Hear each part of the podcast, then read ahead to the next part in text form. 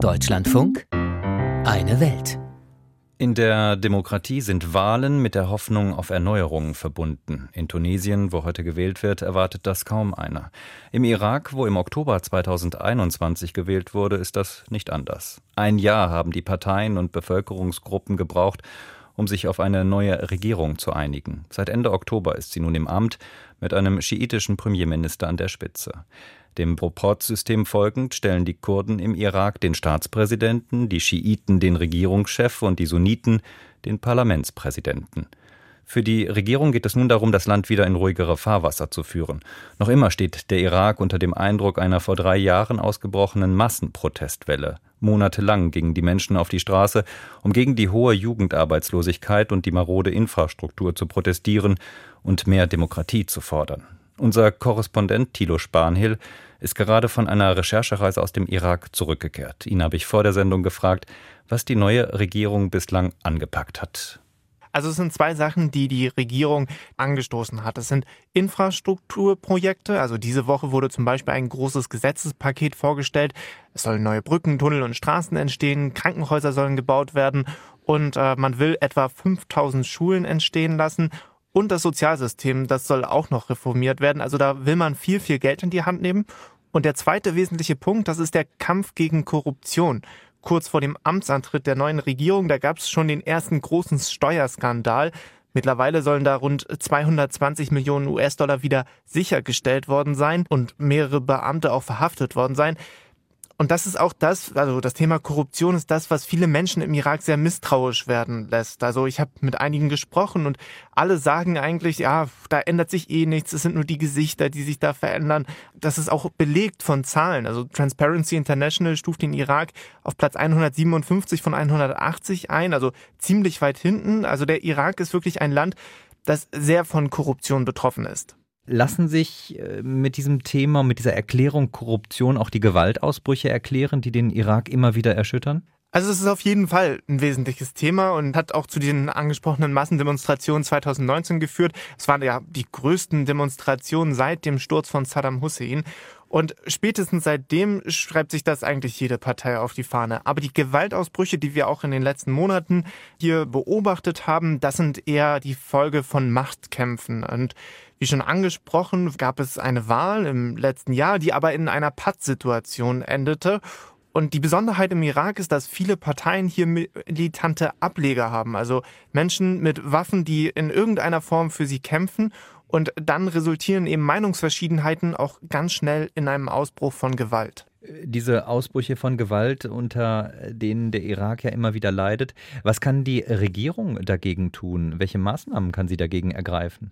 Ja, das ist eine gute Frage. Auf der einen Seite muss man natürlich alle Akteure immer einbinden, aber was im Irak sehr, sehr schwierig fällt, weil die teilweise äh, aufs Fleisch miteinander verfeindet sind, aber trotzdem führt da kein Weg drum herum. Man muss irgendwie versuchen, alle Akteure mit einzubinden. Und das andere ist ein großes Problem. Es gibt viel zu viele Waffen im Irak. Also spätestens seit dem Zerfall des Saddam-Regimes gibt es Dutzende, Hunderte, Tausende Waffen auf dem Markt und die sind sehr, sehr leicht zu bekommen. Also zum Beispiel bei meiner Recherche habe ich herausgefunden, dass man auf dem Schwarzmarkt eben mal so für etwa 200 Dollar eine Kalaschnikow bekommt. Das sorgt dann dafür, dass eben auch viele Leute Waffen haben. Also selbst Familienväter und Taxifahrer, mit denen ich gesprochen habe, die hatten entweder eine Waffe dabei oder eine Waffe zu Hause liegen, auch weil sie sich einfach nicht sicher gefühlt haben. Und das muss die Regierung angehen, weil wenn die ganze Bevölkerung bewaffnet ist, dann führt das eben dazu, dass, ja, wenn es zu Protesten kommt, diese dann auch immer gleich sehr gewalttätig sind. Äh, heißt das, in der Bevölkerung herrscht so ein ständiges Gefühl der Unsicherheit durch diese Präsenz der Waffen? Auf jeden Fall. Also ich habe äh, mit einem Familienvater gesprochen und der hat seit längerem eine Kalaschnikow zu Hause liegen, die er mir auch gezeigt hat. Und der hat gesagt, ey, ich hätte diese am liebsten überhaupt nicht zu Hause und würde sie am liebsten vernichten.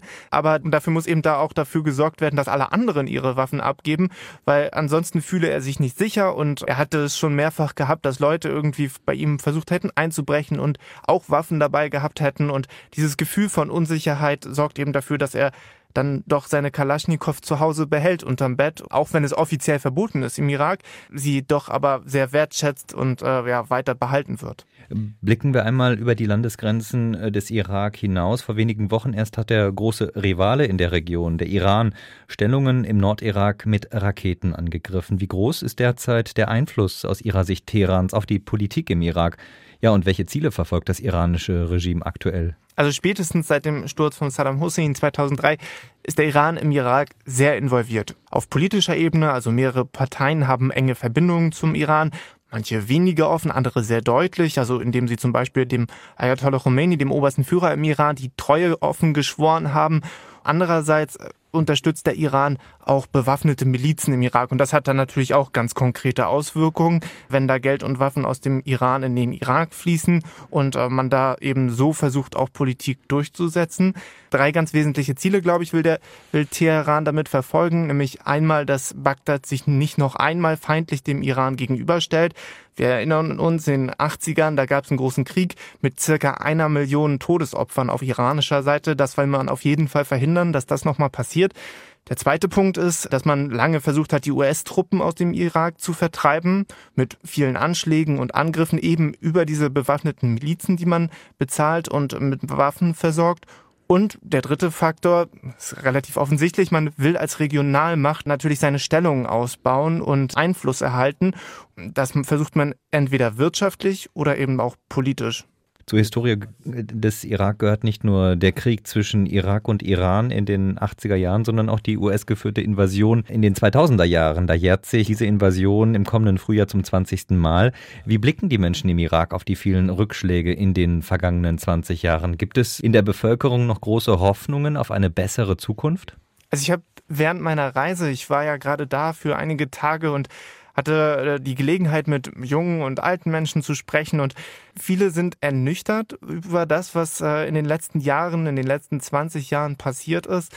Alle haben irgendwie eine Geschichte zu erzählen, wie sie den Irakkrieg erlebt haben, ob jung oder alt.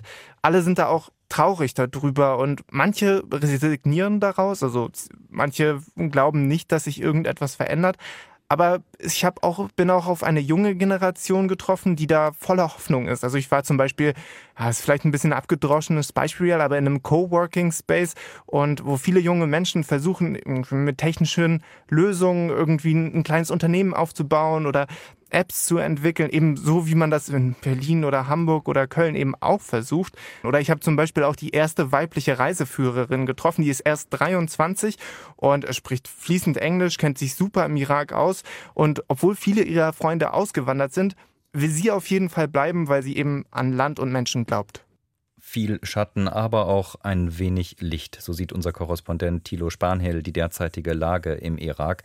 Er ist gerade erst von Recherchen von dort zurückgekehrt.